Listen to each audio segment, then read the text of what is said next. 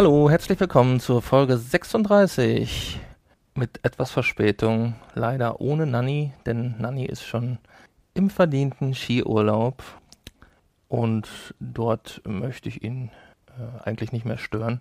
Und obwohl es seine Idee war, dass wir keine Pause machen, werde ich hier heute mal versuchen, eine kleine Solo-Nummer aufzunehmen, damit sein Wunsch, keine Pause zu machen, in Erfüllung geht.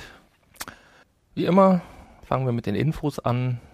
Heute vielleicht wieder etwas freier, lockerer, denn wir können ja schlecht ein Nachgespräch alleine machen. Insofern erzähle ich einfach mal so ein bisschen, was ich so gelesen habe die letzten Tage, Wochen. Und zwar die YouTube-App für die PlayStation 4 ähm, soll einen äh, PlayStation VR Support bekommen, beziehungsweise hat sie schon in den USA. Im US-Store bekommt man schon die geupdatete YouTube-App und ähm, demnächst also auch für uns in Europa und vielleicht auch im Rest der Welt, keine Ahnung. Und damit ist es dann halt möglich, auch 360 Grad äh, Content, der ja zuhauf bei YouTube vorliegt, auch auf der PlayStation VR sich anzuschauen. Natürlich wird diese App kostenlos sein, dieses Update. Und ja, ich bin gespannt, wann es denn soweit ist und äh, wie lange das noch dauert. Denn äh, ja, sowas, sowas fehlt so ein bisschen auf der PlayStation VR im Moment. Es äh, beschränkt sich ja doch sehr auf Spiele-Content. Dann habe ich gelesen, geht ein bisschen in die ähnliche Richtung, ein äh, neuer Media Player, der in Entwicklung ist, der Media Player Deo VR. Deo VR gibt es schon seit längerer Zeit für den PC, für Oculus, ähm, für HTC Vive, aber auch für die Samsung Gear VR. Und es ist im Prinzip ein Media Player, der diverse Formate abspielen kann, aber zusätzlich halt auch 360 Grad Inhalte, 180 Grad Inhalte und so weiter. Und was hier ganz besonders interessant zu sein scheint, auch 3D-Inhalte. Inwieweit das natürlich dann, wenn denn Sony das genehmigen sollte, das ist äh, also noch nicht ganz sicher, dass es wirklich für die PlayStation VR kommt. Wenn es denn ähm, genehmigt wird, ist es eventuell möglich, damit dann auch 3D-Filme, eventuell sogar 3D-Blu-rays auf der PlayStation VR sich anzusehen. Denn das ist ja doch ein kleines, äh, ja, ein kleiner Missstand, der da bei Sony existiert, dass sie tatsächlich zumindest zum Release der Brille noch keine 3D Blu-rays unterstützen, was sehr schade ist. Äh, insbesondere da ja in letzter Zeit die Hersteller von Fernsehern wieder äh, ja, die 3D-Funktion aus ihren Geräten verbannt haben, weil es scheinbar nicht so gut angekommen ist. Aber ich denke, für äh, oder auf einer VR-Brille einen 3D-Film zu schauen, das ist dann nochmal wieder ein Schritt weit, ein Stück weit äh, ja, sinniger als jetzt am Fernseher 3D und deshalb kann ich mir das ganz gut vorstellen. Warten wir ab, ob da es, ob es denn dazu kommt. Ich äh, würde mich sehr freuen, besonders über diese 3D-Funktion. Klar, 360-Grad-Filme äh, kann auch die PlayStation-App. Insofern ähm, bräuchten wir dafür jetzt äh, keine zusätzliche, äh, keinen zusätzlichen Videoplayer. Gut, dann habe ich gelesen, ist ein wunderbarer Emulator in Entwicklung. Und zwar für die klassischen Spielekonsole der 80er und 90er Jahre. Also alles, was damals so von Nintendo und von Sega und äh, natürlich auch die äh, so Sachen wie Amiga, Commodore, ähm, kann das Ding emulieren. Und das Besondere hierbei ist, dass es eben nicht nur die Software emuliert, sondern halt das ganze ja, Spielritual und die ganze Umgebung. Also man sitzt in einem virtuellen Kinder- oder Wohnzimmer wie es halt damals in den 80er und 90er Jahren bei vielen von uns aussah und kann dann ein virtuelles Spielemodul aus einem virtuellen Regal nehmen und es in eine virtuelle Konsole einlegen und auf einem äh, ja, auch virtuellen alten schönen 4 zu 3 Röhrenfernseher startet dann das Spiel und dann kann man halt auf diesem Bildschirm spielen und das alles in dieser virtuellen äh, Kinderzimmerumgebung. Und das ist natürlich dann nochmal ein Schritt weiter als das, was bisher auf Emulatoren möglich war. Denn das, äh, dieses ganze Ritual gehört natürlich irgendwo auch dazu und das äh, ist, äh, ja, das, das fehlt natürlich so ein bisschen bei den äh, normalen Emulatoren, die es so seit vielen Jahren schon gibt. Das Ganze baut auf einem bereits vorhandenen Emulator bzw. einer vorhandenen Schnittstelle, äh, Schnittstelle auf. Und deshalb werden auch die meisten gängigen Konsolen und Spiele, äh, PCs und so weiter, die PlayStation 1 äh, wird auch unterstützt, äh, unterstützt. Und ähm, ja, das Ganze ist ein, ein privater ein privates Entwicklerteam. Das Ganze ist nicht äh, kommerziell und ähm, dementsprechend steht natürlich die Chance, dass es auf die PlayStation 4 kommt, äh, ist die Chance sehr gering. Aber ja, Leute, die eine VR-Brille für den PC besitzen oder eventuell für Smartphone, ähm, für die könnte das Ganze interessant sein. Ein Veröffentlichungstermin gibt es noch nicht, aber äh, es gibt wohl schon äh, bewegte Bilder und die, die Entwicklung ist weit fortgeschritten, also kann es, denke ich mal, nicht mehr so lange dauern. Wir warten einfach mal ab. So, zuletzt vielleicht noch habe ich gelesen, eventuell brauchen wir gar keine VR-Brille mehr. Bald, also bald ist vielleicht etwas übertrieben, aber die Forscher der Universität in Washington haben ähm, oder arbeiten daran, ein Computerspiel direkt ins Hirn zu übertragen. Und äh, das geschieht über eine Magnetspule. Die wird natürlich nicht ins Gehirn irgendwie eingepflanzt, sondern auf den Schädel, auf den Kopf aufgesetzt. Und dann sollen magnetische Impulse, sollen sogenannte Phosphene, das sind äh, nicht real existierende Lichtreize, die sollen ausgelöst werden. Das heißt, ich sehe etwas, was ich gar nicht sehe mit den Augen. Und ähm, ja, es gab erste Tests mit einem einfachen Labyrinthspiel, bei dem äh, die Probanden sich jeweils zwischen zwei Richtungen entscheiden mussten, links oder rechts, und das Ganze natürlich ohne das Labyrinth zu sehen. Und das hat schon ganz gut funktioniert. Ähm, 92 Prozent der Probanden konnten diese Aufgaben lösen. Es gab eine Kontrollgruppe, die ohne diese, Magnet, äh, diese magnetischen Impulse äh, gespielt haben. Und von dieser Kontrollgruppe konnten lediglich 15 Prozent diese Aufgaben absolvieren. Also, äh, ja, ich bin gespannt, was da kommt. Natürlich wird das noch viele, viele Jahre dauern, aber ähm, ist natürlich interessant, wenn äh, diese Technik weiterentwickelt wird und wir uns demnächst eventuell dann ja nur noch einen Helm aufsetzen ohne Bildschirm vor den Augen und können dann eventuell die Augen zumachen und äh, sehen dann trotzdem das Spiel vor uns und können dies mit unseren Gedanken steuern. Äh, Gedanken, äh, dass Spiele mit Gedanken gesteuert werden oder Anwendungen, das gibt es ja schon länger. Aber hier ist halt das Besondere, dass, ähm, ja, dass man auch nicht sieht, was man denn tut, was man denn tun soll. Zumindest nicht mit den Augen, sondern nur über diese Phosphene, diese Lichtreize. Ja, gut. Das erstmal zu den Infos der letzten Wochen. Jetzt zum Ende des Jahres passiert ja auch nicht mehr so viel, über das man reden kann. Ich denke Anfang des Jahres, so nach den Weihnachtsfeiertagen und dann im neuen Jahr wird es dann wieder losgehen mit vielen, vielen interessanten Infos. Das Thema der heutigen Sendung, das lassen wir mal wegfallen, denn auch ich habe natürlich momentan äh, Weihnachtsurlaub und hatte jetzt also keine Zeit, vor allen Dingen auch ohne Diskussionspartner keine Zeit und keine Lust, mich da auf etwas vorzubereiten. Aber ich habe ein kleines Spiel nochmal vorzustellen, ein etwas älteres. Und äh, zuerst möchte ich aber nochmal über ein Spiel, was wir schon mal vorgestellt haben, kurz reden.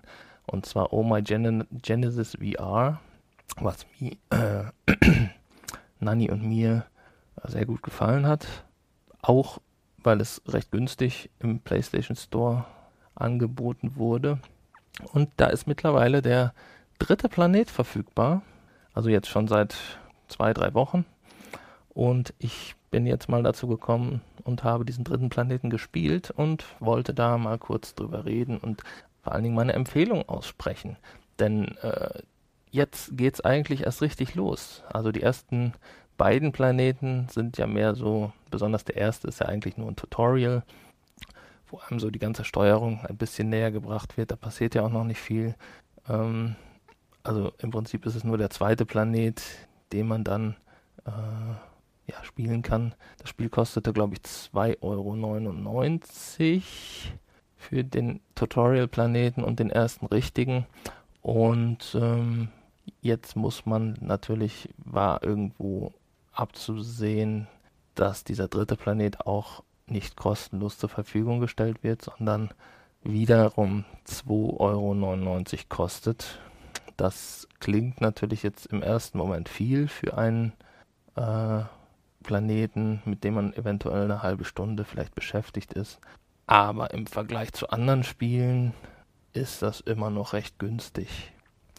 Natürlich kann man hier auf der PlayStation nicht erwarten, dass massenweise Free-to-Play-Titel, ähm, so wie das auf dem PC der Fall ist, in den Store kommen. Denn äh, gut, Sony hat natürlich auch einen gewissen Qualitätsanspruch und eine Qualitätskontrolle. Und äh, da kann natürlich nicht jeder Hobbyentwickler sich irgendwie da sein äh, schwachsinniges VR-Spiel in den Store, äh, im Store veröffentlichen. Ja, zurück zu, zum dritten Planeten. Diesmal sind es Wesen, die sehen ein bisschen anders aus. Ähm, ja, machen aber im Prinzip nicht viel was anderes. Es geht wieder darum, erst das Dorf aufzubauen. Ähm, diesmal hat, hat, man als, als Gott äh, wieder neue Fähigkeiten. Ich kann Blitze abschießen und damit zum Beispiel Felsen äh, sprengen, wo dann diese kleinen Wesen aus diesen abgesprengten Felsstückchen Häuser, Häuser und so bauen können. Ähm, es müssen wieder, muss wieder Holz gesammelt werden und so weiter. Und ja, dann dauert es äh, auch gar nicht lange, bis man dann angegriffen wird von einer Skelett, äh, ja, von Skelettmonstern. Und äh, die greifen einen mit einer Kanone an.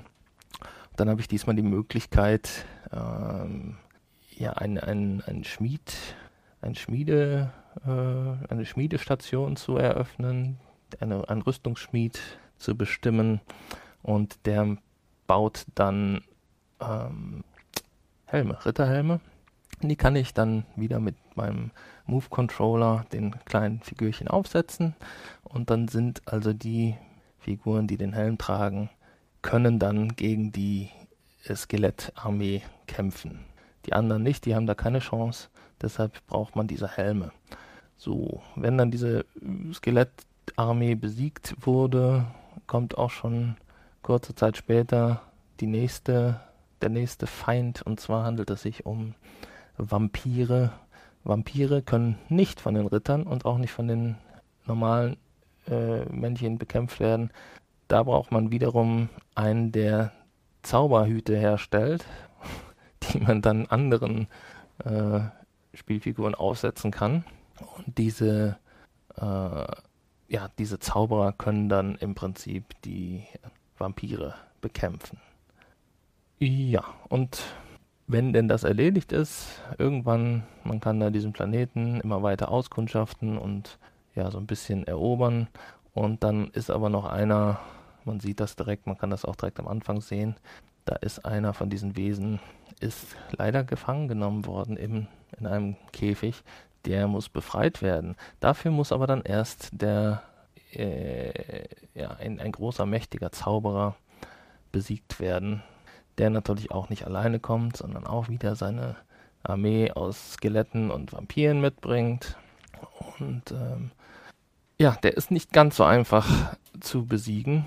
Und ähm, da bin ich tatsächlich dann auch beim ersten Versuch gestorben. Also hier bei diesem dritten Planeten hat man, äh, muss man vielleicht dann auch so ein bisschen überlegen und taktisch vorgehen. Also das ist nicht ganz so einfach wie jetzt noch der äh, zweite Planet. Und insofern, ja, kann man da gewiss auch, auch wenn man die ganzen Herausforderungen, die gestellt werden, wieder erfüllen will, kann man da sicherlich vielleicht eine Stunde mit äh, Spaß haben.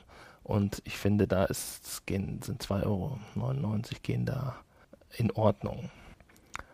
Ja, das war der dritte Planet. Ich freue mich schon auf den vierten Planeten, der ja auch angekündigt ist. Ich glaube, in den USA ist er schon verfügbar, also es kann nicht mehr so lange dauern, bis dieser vierte Planet kommt.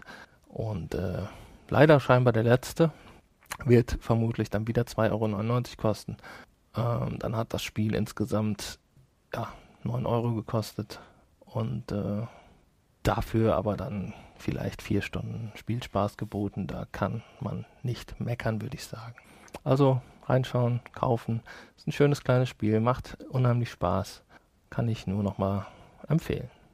So, aber als zweites richtiges Spiel wollte ich mal Wayward Sky vorstellen. Wayward Sky ist seit Release der VR-Brille verfügbar, der PlayStation VR. Und ähm, ich überlege gerade, gibt es das auch für andere, äh, für die anderen Brillen? Weiß ich gerade gar nicht. Auf jeden Fall handelt es sich um ein Point-and-Click-Adventure. Ein Point-and-Click-Adventure. Ich finde Point-and-Click-Adventures sind ähm, ist ein sehr schönes Genre, was sehr gut funktioniert in der VR, äh, ja, in der virtuellen Realität. Und ähm, ja, es macht einfach Spaß, diese kleinen Figürchen, was ja auch Nanny so gerne mag, diese kleinen Figürchen hin und her zu äh, ja, befehligen und ähm, zu beobachten, was sie denn so tun. Und es ist wie ein kleines, ein kleines äh, Puppentheater, was man da vor sich hat. Und äh, ja, in diesem Spiel geht es natürlich wie in jedem Point-and-Click-Adventure darum, verschiedene Aufgaben oder Rätsel zu lösen. Ähm, zur Story erstmal, man ist eine Pilotin, die versucht, ihren Vater zu befreien. Der Vater ist mit dem Flugzeug abgestürzt auf, äh, ja, auf so einer Insel im weitesten Sinne und äh, wurde dann direkt dort von einem großen Roboterwesen befreit, äh, be befreit, entführt. Und man ist diese Pilotin, diese Tochter des Vaters, haha, und muss den Vater befreien.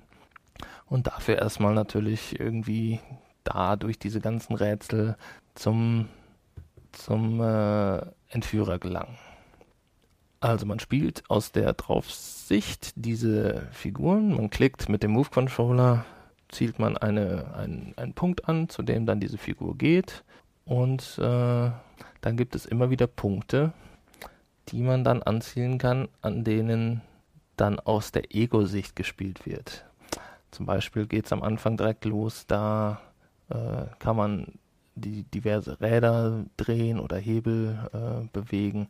Das geschieht dann aus der Ego-Sicht. Das heißt, ich gehe zu so einem Terminal hin, wo ich einen, äh, einen Hebel oder einen Kran am Anfang bewegen muss und sehe dann, sitze dann in diesem Kran drin und habe die Hebel vor mir und kann tatsächlich mit den Move-Controllern, mit den Händen, die ich dann vor mir sehe, diese Hebel bewegen oder Knöpfe drücken oder äh, Absperrventile drehen und äh, so weiter.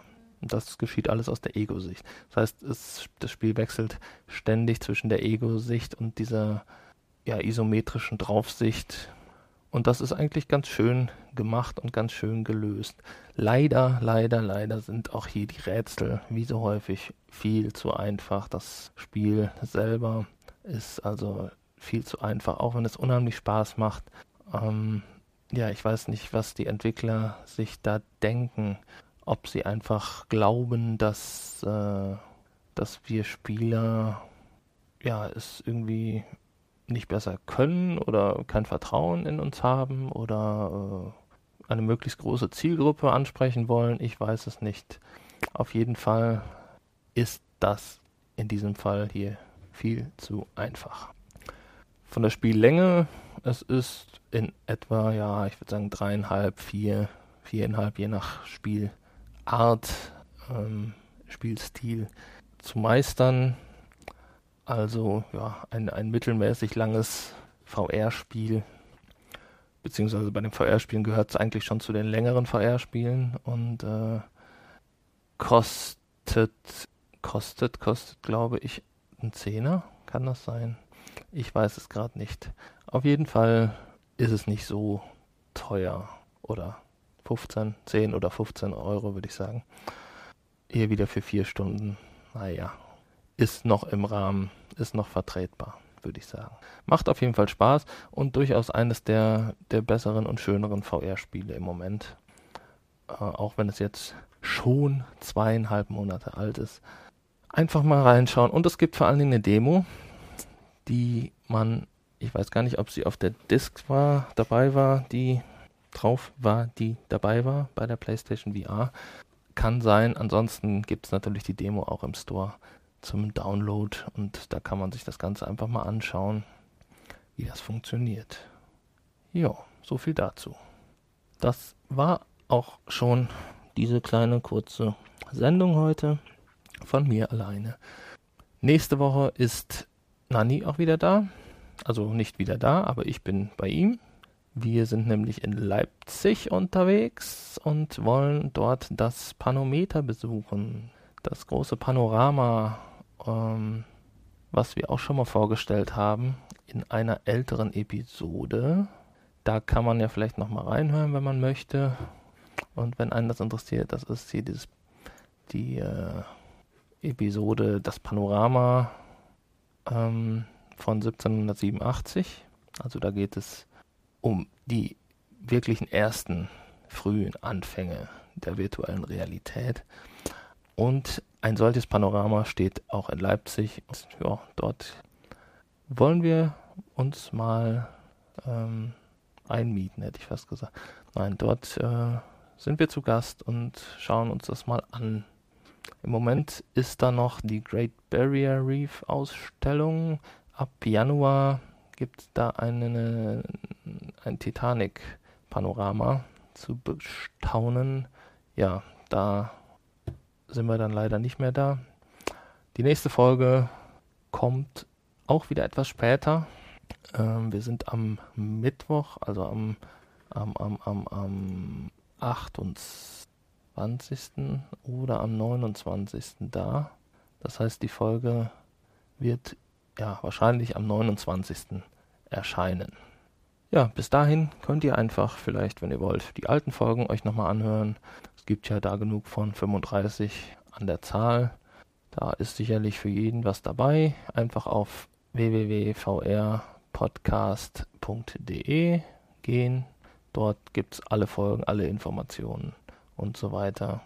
Einfach mal reinschauen, einfach anhören und Spaß haben und uns schreiben, uns auf Twitter besuchen, uns folgen, auf iTunes bewerten und was man nicht noch alles machen kann. Ganz tolle Sachen kann man machen in der heutigen ja, virtuellen Zeit. Bis dahin wünsche ich erstmal noch fröhliche Restfeiertage und wir hören uns dann wieder in der nächsten Woche. Logischerweise heute kein Nachgespräch, denn mit wem soll ich denn reden, wenn Nani nicht verfügbar ist? Traurig, traurig. Bis dahin sage ich erstmal Tschüsschen.